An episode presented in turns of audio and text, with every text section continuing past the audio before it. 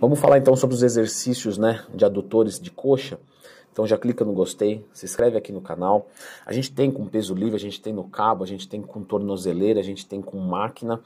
Então vamos destrinchar um pouco, porque às vezes o que a gente menos dá valor é o que mais é eficiente. Né? Aqui no Adutores de Coxa, eu já vi vários e vários alunos da consultoria vindo me perguntar: Poxa, Leandro, mas e eu fazer esse, que é um multiarticular complexo, peso livre, né? Eu vou desenvolver muito mais? Não vai, não vai desenvolver, não vai desenvolver.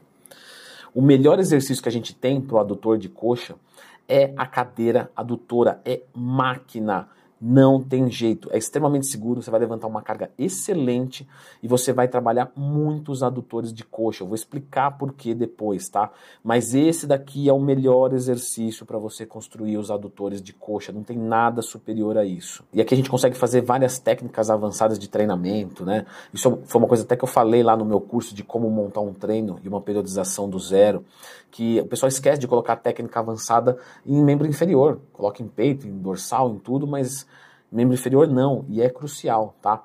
Então, uma cadeira adutora com FST7 para fazer um trabalho de flexibilidade é fantástico. Uma dica que eu deixo aqui, tá? Cadeira adutora. Quando você for fazer, é, abre bem essa cadeira, né? Então você, puxa aqui o negócio e abre bem ela e coloca num, num, num, num, ângulo que você não consegue fazer. E você não vai abrir com você lá dentro. Não. Você vai entrar na máquina depois. Então você abre acima do que você consegue, não muito acima, o mínimo acima. E aí, quando você entrar na máquina, você entra aqui, você vai se embolar todo com a máquina. E quando você entrar, você já vai fechar um pouco. E aí você executa. Por quê? Porque você tem toda a amplitude de movimento. Se você estiver fazendo a cadeira adutora e por um acaso você abrir e a plaquinha encostar lá embaixo, que você deu no limite, você já deixou de explorar uma parte do movimento. É, e aqui o trabalho de flexibilidade vai fazer você abrir as pernas cada vez mais. Porque tem gente que é um pouco mais contido e tem gente que já abre as pernas muito mais do que outras pessoas. Tenho certeza que você conhece alguém né, assim que consegue abrir mais as pernas, que tem mais é, flexibilidade, certo?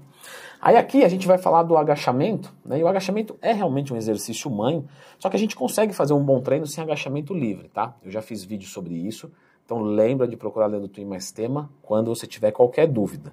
Porém, porém, quando a gente vai falar é, do, dos adutores de coxa, se você girar os pés um pouco para fora, você consegue recrutar mais. O grande lance é que é um movimento muito mais não 100%, tá? Mas ele é mais puxado, se, se tivesse como fazer isso, lógico, né? É só a título didático que eu estou falando dessa maneira. Ele é muito mais puxado para a isometria do que para a isotonia. Ou seja, ele está mais perto de você ter um movimento curto e tenso do que você ter um movimento muito alongado, com muita amplitude. E é por isso que você vai sentir o adutor de coxa, você vai acordar no outro dia dolorido, mas é porque ele ficou tensionado e não necessariamente com grande fase concêntrica e excêntrica. Então, se você precisa muito de adutor de coxa, tudo bem você fazer com os pés girados para fora, tá tudo certo, não tem problema nenhum. Mas você não pode basear o seu treino, a sua evolução de adutor de coxa só nesse exercício, tá? E aí aqui eu vou trazer também, que segue a mesma lógica, o leg press, tá? E para que ele seja eficiente, é importante que você gire os pés para fora, você faça um separa uma separação dos teus pés, e quando você for agachar, você projeta o teu joelho para longe, certo? Então eu não vou agachar com o joelho para cá, vou agachar com o joelho para lá. E aí sim eu vou recrutar muito mais do meu adutor nesse exercício que não é específico para adutor. Aqui temos um outro, né? Que é bem legal. Só que o que acontece aqui? Normalmente vai faltar carga. Então o homem vai ter um pouco de dificuldade de fazer esse exercício. E quando ele chegar aqui, ó, você vê que ele não fecha a perna. Por quê? Porque quando ele alinha com o quadril aqui, esse alinhamento com o quadril que ele não está chegando e está certinho, você perde a ação do movimento. Por conta da ação da gravidade, a perna está aqui vindo força, força, força, daqui a pouco ela vai e cai. E isso não é legal. Então, na cadeira adutora, você tem tensão em todo o arco de movimento. E aí a gente consegue recrutar mais fibras. Então é um exercício que eu vou dizer assim, vai, auxiliar. Eu passei para alguns alunos durante a pandemia para fazer em casa, porque não tinha como treinar adutor em casa, tudo bem. Mas no geral não é tão eficiente, não é tão prático. Aqui a gente já tem um recrutamento maior, só que é um pouco difícil você estabilizar o teu tronco, tá? Então não é um exercício tão simples de fazer. Mas ele pega bastante, todo o arco do movimento tem ação, mas não é tão usual. Quando é que eu uso um exercício desse com um aluno, por exemplo?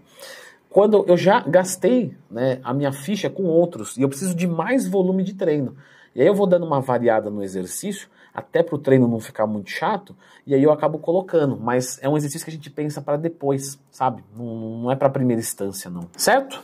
Então vou fazer o seguinte: se tiver qualquer dúvida, vai lá no Instagram e me manda, tá? Caixinha de pergunta tá aberta. E eu vou deixar agora um treinamento com foco em adutor de coxa para que você dê uma conferida aqui, ó. Dá uma olhada nesse vídeo na prática, como a gente arrebenta o adutor de coxa.